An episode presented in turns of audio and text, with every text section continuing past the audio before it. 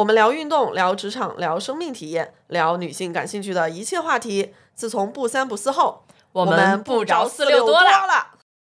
好消息，好消息！不三不四电台开通听友群啦，欢迎大家加微信“万能的仔”进入听友群。如果你也有想要分享的话题，也欢迎加微信联系我。我可能赚钱嘛，非常非常要求主播的真诚，要做一个陪伴型的还是干货型的节目，大胆的把你的内容分享到朋友圈里面。竟然有人还因为我没有定时的更新，还来催我向内探索，我有机会去认识我是谁。除此之外呢，就向外去探索，去认识这个世界。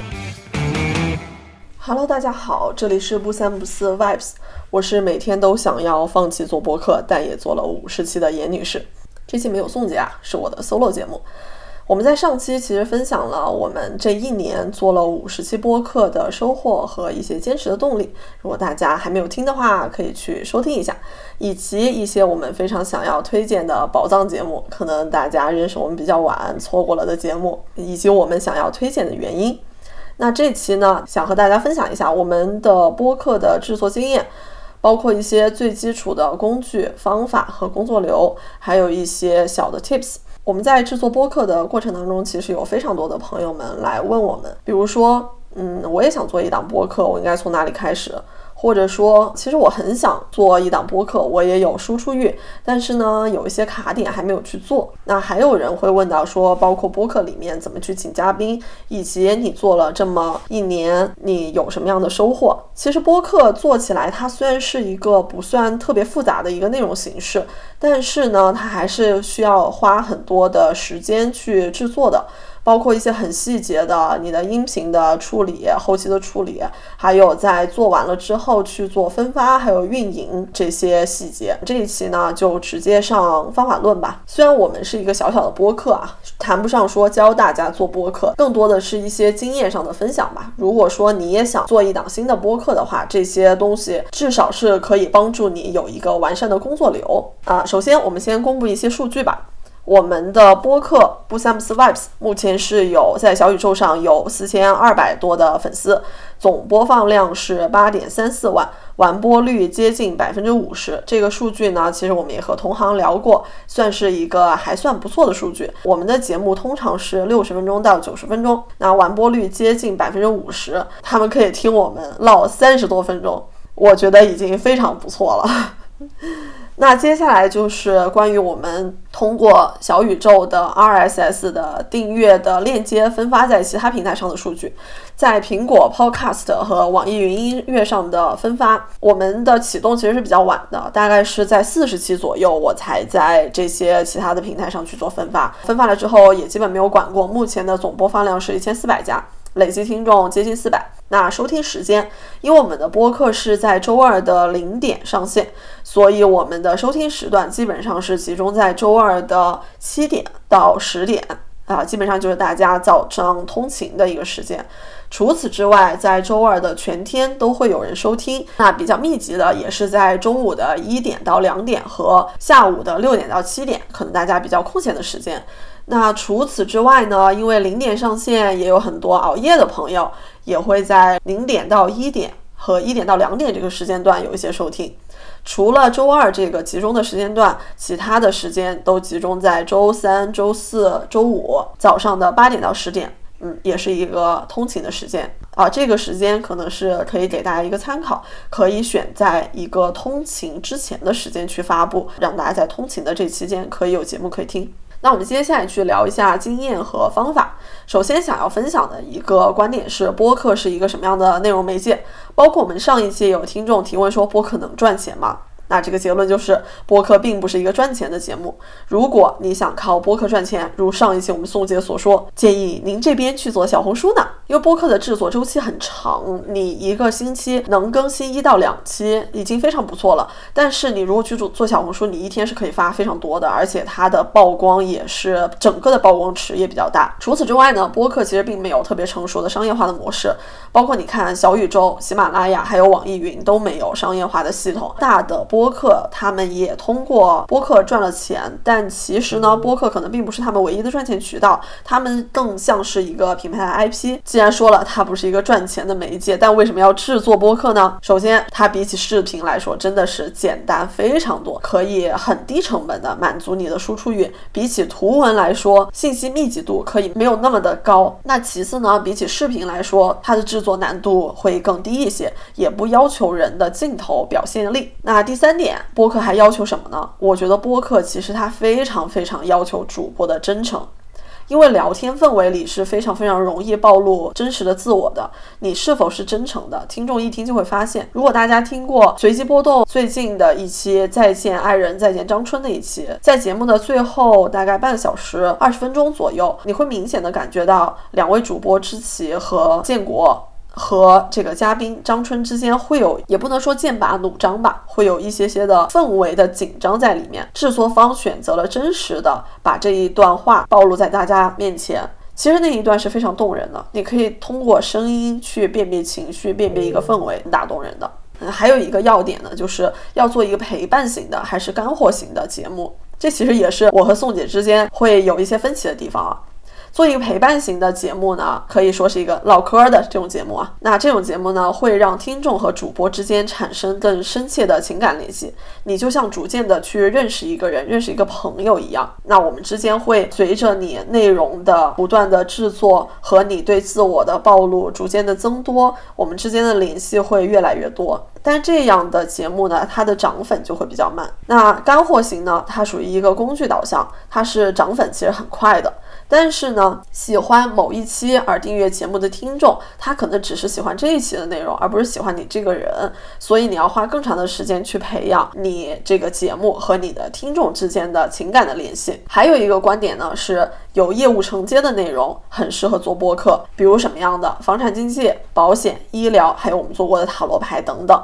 因为这些行业它其实存在一个信息差，那播客可以在承载非常大的信息量的情况下，又不给人以。非常大的接收的压力，比如你要去看一篇关于房产经济的文章，或者说一系列的文章，对于你来说是呃非常非常大的压力的。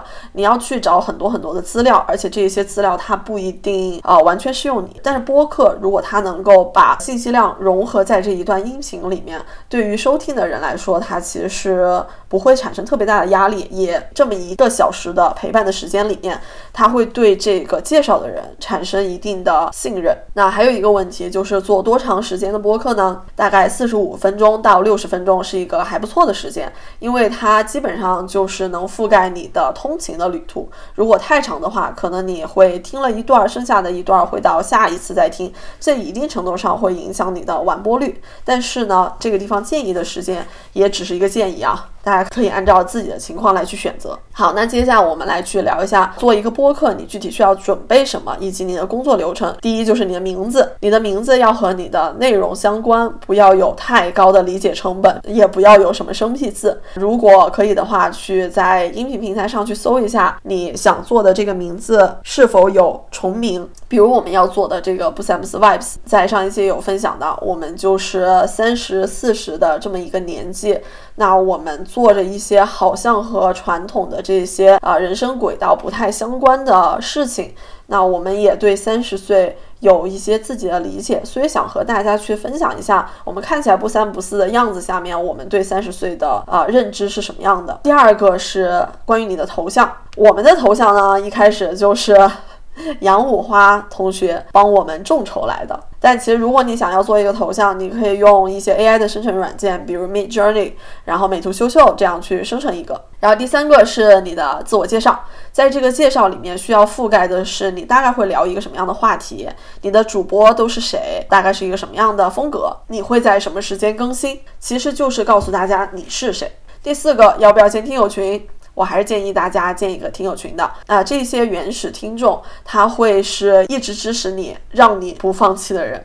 而且你在播客里面其实能聊到的东西也很有限嘛。除了播客之外，在听友群里面是有更多的和大家聊天和沟通，还有互相了解的机会。包括我们很多的选题啊，一开始也会去在群里面去征集一下大家想要听什么样的内容，大家想要问嘉宾什么样的问题。那在这个过程里面，方向就会越来越清晰，你也能更多的去知道听众需要什么东西。最后一个就是你关联的社交平台。比如说你的小红书、你的极客，还有你的如果有啊微信公众平台等等，那在这个过程里面，你其实是可以补充更多的场外信息，补充补充你的主播的人格，还有拓展你的流量的渠道的来源。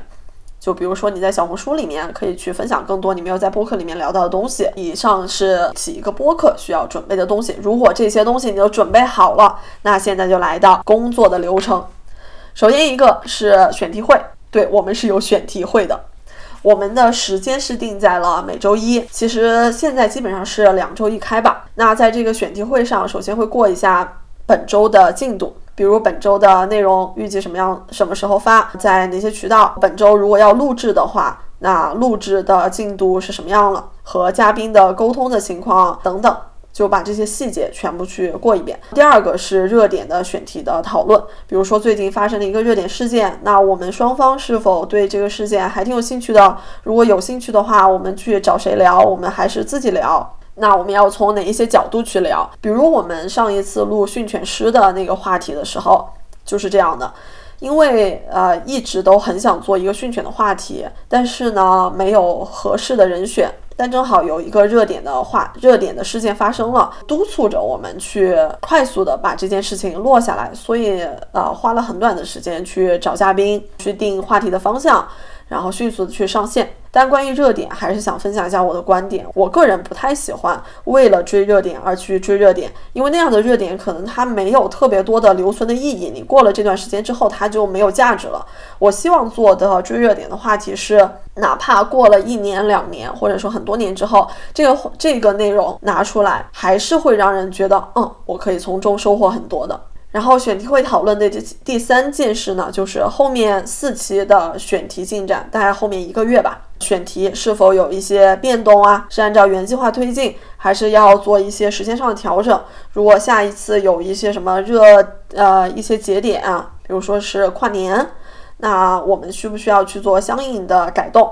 最后就是会去做一些小小的复盘。其实这个复盘我们在日常的聊天当中就会去做了，不一定非要放在选题会上。包括内容的本身这一期内容好吗？那有没有一些遗憾的还没有聊到的东西？如果还想要延展的话，是否还有延展的空间？另外一个就是电台的定位，其实我们时不时的都会去分析一下我们的电台定位是否需要调整啊，是否需要在某一点去做一个增强？那这个就是一个不定期的讨论。还有一个就是同行的比较，去看一下最近有没有什么觉得还不错的播客内容，那从他们的内容里面我们可以学到一些什么东西？好，这个是选题会。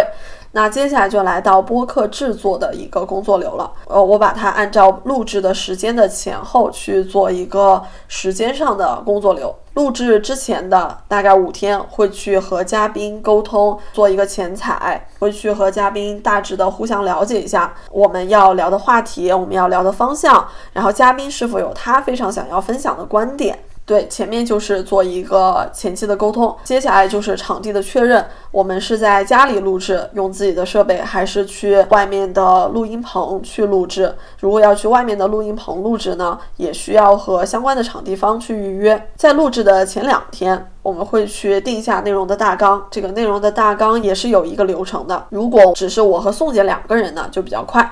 那我们内部先去写一个大纲，要么是我负责，要么是他负责。写好了之后给对方啊，我们一起过一遍，看这个大纲是否 OK。那在这个过程里面需不需要调整？那如果不需要调整的话，我们就在大纲里面去填充一些要点。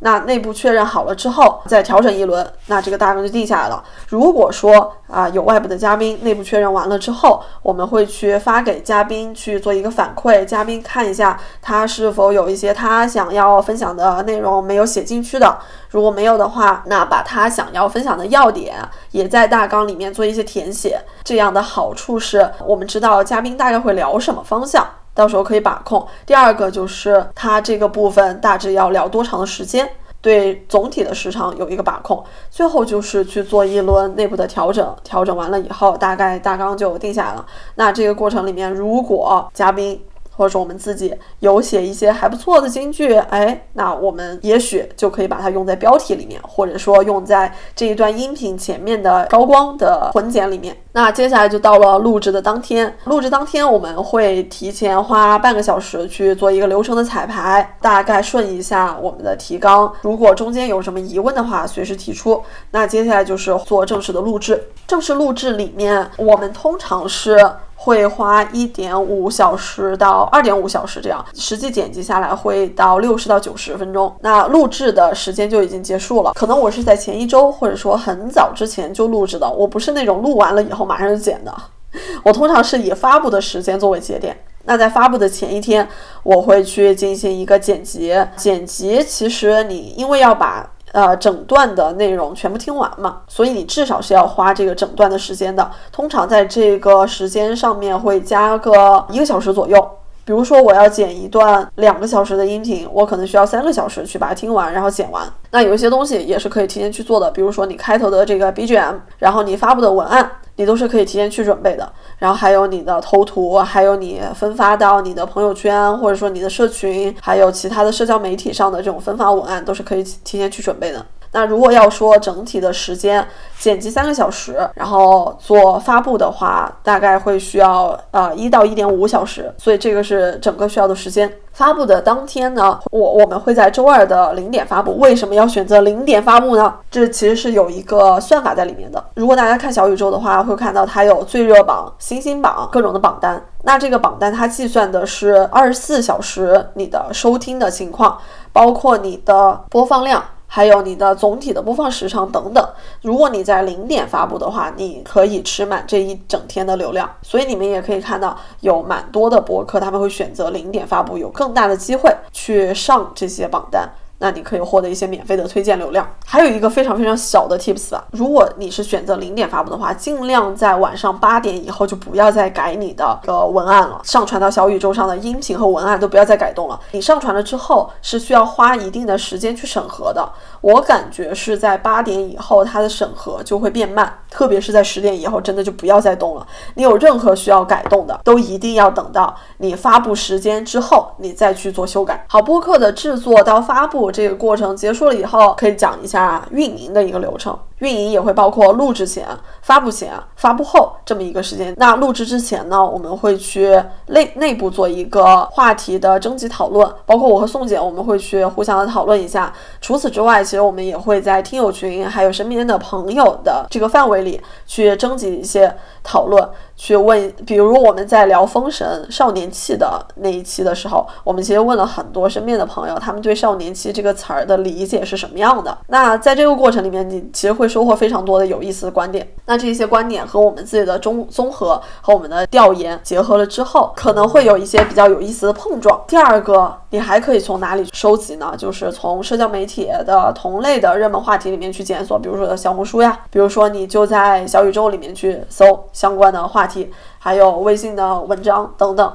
都是可以搜到一些大家的讨论的，那这些都可以作为你的播客聊天的一些素材的搜集。然后第二个，在发布之前，可以在听友群里面去征集一个标题的投票。你的标题可能是分为好几个方向。征集的好处呢，就是你可以提前和你的听众做一轮沟通，让他们知道，哎，今天你要发布一个什么样的内容了。除此之外呢，其实有的听众啊非常有才，他也可以给你贡献一些非常非常好的标题的点。这其实就是还是一个互相的反馈的过程吧。那最后就是发布之后你要去做的一个运营。第一个是音频的同步，像苹果的 Podcast 和网易云音乐，它其实是呃，如果你有一个 RSS 链接，从小宇宙的后台获得了。这个 RSS 链接之后，那它其实你每一期发布了之后，它都会去同步的。那除此之外，像喜马拉雅还有 QQ 音乐这种，它是不能够自动同步的，就需要你手动去上传。这个是音频方面的同步。第二个是你可以在社群里面发起第二轮的讨论。如果大家对这个话题非常感兴趣的话，那我们也可以在社群里面继续收集更多的有趣的观点。然后第三个就是把你的内容去做一个二次的分发，分发在小红书或者是公呃微信的公众平台上，还有极客等等这些渠道上，你去获得更多的流量。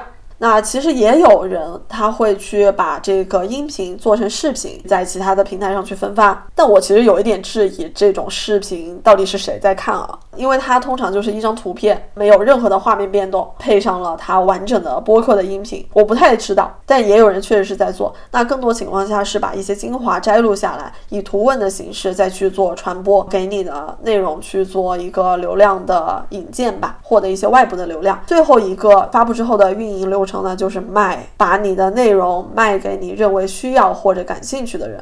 这个卖呢，指的是分享吧。有的人可能会不太好意思把自己做的内容在朋友圈里面分享，但我觉得如果这个内容你真的很喜欢的话，或者你觉得它真的对别人很有用的话，大胆的把你的内容分享到朋友圈里面，分享给你的朋友们，他们也会成为你做内容的动力。我在上一期里面其实也分享过，我最开始做播客的时候，其实都是告告诉了身边的朋友们的，像我的研友们啊这些。我们第一期分享了临近三十，突然爱上了运动，那一期就积累了。非常多的原始听众，这原始听众都是原来的朋友们啊，他们也都是非常非常爱运动的人。那更了几期之后，被朋友当面催更，那种感觉你就又心酸又感动，竟然有人还喜欢我的节目，竟然有人还因为我没有定时的更新还来催我。那这动力不就来了吗？啊，一定一定要大胆的把你的内容分享到朋友圈里面，分享给你的朋友们。然后最后就是相关的工具啊，要不要用专业的录音笔？那首先说录音的工录音的工具这块，其实手机完全是可以覆盖的。那手机它要注意的一个点呢，就是你可能不要离你的手机特别近，如果太近的话，容易出现喷麦的现象。然后也不要在一个特别空旷的地方去录制，那这样的话回音会很大。最好的是你有一个比较杂乱的地方，避免回音。然后呢，你稍微和你的手机有一定的距离，那这样就可以开始录制了。我们之前用的是也是朋友赞助的，是 Zoom 的 H2N。是一个非常非常轻便、方便携带的一个设备，然后录制的效果其实也是非常不非常不错了。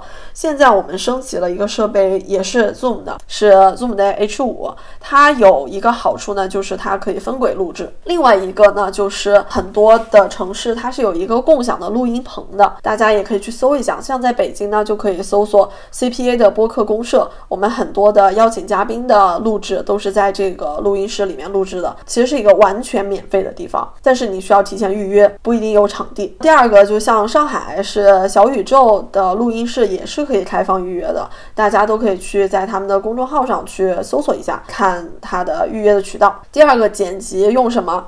剪辑我们用的就是 Adobe 的 Audition 的那个软件，其他也有朋友用，比如说剪映，我可能用的不是特别明白，我用了一段时间就放弃了。还有一个就是小宇宙自己的小宇宙 Studio，它有一个非常非常好的功能，就是它可以自动识别你的口癖，比如说你的那个这个。这样的口癖它是可以识别的，然后自动给你标记出来，你在对应的地方切开，然后你看这个口癖需不需要再保留。所以大家不要把剪辑软件想得非常复杂啊，只要会一些基本的功能就够了。那在 B 站啊这些都是有非常非常全面的一个剪辑的教程的，它比起视频的软件学习成本真的低了非常非常多。第三个呢就是文档的管理，包括我们的提纲，还有一些背景资料的搜集，我们都是用的飞书。它飞书里面集成了包括文档、日历等等这一些功能，还是非常非常好用的。我们会写一个共享文档，那我和宋姐就可以互相的去编辑。呃，而且经常会出现的一个很有意思的情况就是，他在编辑的情，他在编辑着的时候，我就会在旁边去写评论。他上一期说他通过 push 我。来完成了一个自我的一个敦促吧，然后我就立刻把光标放在了上面，说嗯，展开讲讲，给宋姐吓死了。这个是文档管理，我非常推荐飞书，它非常的全面。接下来就是涉及到你的音频已经制作好了之后，你要把它转文字，然后找到对应的时间节点，写在你的小宇宙发布的时候的 show notes 里面。那我推荐的也是飞书的妙计，它的转化是免费的，而且速度非常非常的快，很好用。然后最后就是你的图片制作，图片制作可以用美图秀秀、Mid Journey、Canva，这些都是免费、学习成本也比较低的一些小工具。那以上就是所有的关于我们制作的一个工作流的分享了。那其实也非常想跟大家分享，说很多朋友说我也想做一档播客，但是我还没有做，或者说我不知道怎么坚持下去。我不知道我的定位是什么。如果你真的有非常强烈的输出欲的话，播客是一个非常非常好的媒介，可以先做几期试试。做着做着，你的内心、你身边的朋友，还有你的听众，都会告诉你这个播客会走向哪个方向。但是呢，如果你有非常非常清晰和明确的定位，那更好了。你就是一个专业的内容创作者，沿着非常明确的定位去制作。但如果你没有这么强的一个目标的话，你只想一些记录或者说分享的话，那先做几期试试哦。然后最后回答一些常见的提问吧，一个是做单口，还是做对话，还是请嘉宾？那做单口呢？我个人可能不是特别喜欢，因为它更像一个音频日记的形式。我其实听这方面也听的比较少。我觉得做单口做的非常好的是纵横四海那个播客，它的内容就是非常非常的干货，它可能把一本书拆解的非常细，一节音频。可能会有上万字、好几万字的文字稿，其实就相当于他通过他的理解来把这本书喂给你了。你如果要做一个单口的呢，也可以去参考一下这样的形式。如果说去做对话的啊，那就两个人聊天也行。或者说你做一些干货的内容也行。如果说是请嘉宾，第三个嘉宾，那其实就会涉及到的一个问题就是嘉宾的持续性。也有很多朋友问我们说，怎么样去请嘉宾？我们的方法呢，就是薅羊毛，薅朋友的羊毛，薅朋友的朋友的羊毛。一开始真的就是这样的，因为身边真的有非常非常多有趣的朋友，以前可能跟大家的交情不是特别的深，或者说没有机会就某一个话题聊得特别深入。那有了播客了之后，其实是可以。和大家就一个话题去聊得非常非常的深入的，就比如说我们之前做过的那一期塔罗，我们虽然会经常会邀请那位朋友来家里吃饭，然后算一个塔罗，但是对于塔罗的理解，我们没有做过一些很深入的沟通。那那一期相当于是我和朋友有了一些加深了解的机会吧。然后像保险那一期也是，虽然说那位朋友是我的保险经纪人，但是呢，我通常情况下就是我有什么需求我找他。然后他会给我推荐一款什么产品，但是保险怎么分，要怎么样去从底层逻辑去选择保险是没有和他聊过的，主要是聊过了以后我可能也记不住，所以那一期节目呢，就是借着和他去沟通，然后我也学了非常多的知识。一开始请嘉宾就是这样，那除此之外，身边的朋友差不多薅秃了之后，我们就会转向社交媒体，比如说小红书，小红书你其实可以刷到非常非常多有意思的人，那勇敢的去发私信呗，万一呢？除此之外，还有一个就是。是播客的同行群，那在这个群里面，你也有机会和其他有意思的电台去做串台，那这些都可以成为你的嘉宾。然后就是播客它的制作成本和它带来的收获，如果从金钱上的收获来说，我们确实是没有收获，更多的是自我认识上的一个收获吧。这一年我们有更多的机会去向内探索。了解我们自己是一个什么样的人，包括我们像在自驾、还有染发、还有 dating app 等等的一些节目里面，就我和宋姐会有很多的我们相互的提问，还有对话的这个机会。在这个过程里面，我们其实是要花很多时间去向内跟自己提问：你为什么要这么想？比如说染发，你为什么要去染这样的头发？你染了以后，你希望呈现在外界的样子是什么样的？这些问题可能在之前。呃，我们并没有时间去，或者说并没有机会去深入的剖析自己，没有机会去了解自己。那借着聊这么一个选题的机会呢，我们可以把这个话题给条分缕析的抽开来。很多时候不一定一次性就能够聊清楚，因为有这个选题的压力摆在这里，你会不断的去催促自己吧，探索，去得到一个自己可以接受的结论来。这个过程其实是像上期我们分享的，就是痛苦。又很爽。前面说的是向内探索，我有机会去认识我是谁。除此之外呢，就是我们有机会去向外去探索，去认识这个世界。我们去尝试了多我们没有机会去尝试的运动，比如说像自由潜呀，还有像柔术呀、滑雪等等。那也有机会去认识我们之前不一定有机会去深入沟通的人。那这些对于我们来说都是收获，都是我们去。跟这个世界产生连接的机会。虽然说我经常说我是那个很想要放弃的人，宋姐总是觉得说我们不靠擦边就有四千个粉丝，那多厉害啊！虽然说我们总是有这样的一些分歧在，但我内心也是会隐隐的同意他的看法，就是我们能做到现在还是挺厉害的。而且我们收获了这么多的听友，他们会给我们评论，去分享他们的观点和他们的想法，对于我们来说是一个非常非常大的收获吧。所以呢，如果大家真的很有分享欲，想要去做一个播客，也许我以上的分享会给你一些启发。如果大家对于做播客还有一些什么其他的问题，也欢迎在评论区里面留言，或者说加我们的微信万能的仔进入我们的听友群，希望可以早日看到大家的播客。我们这一期的节目就先到这里，那我们下期见，拜拜。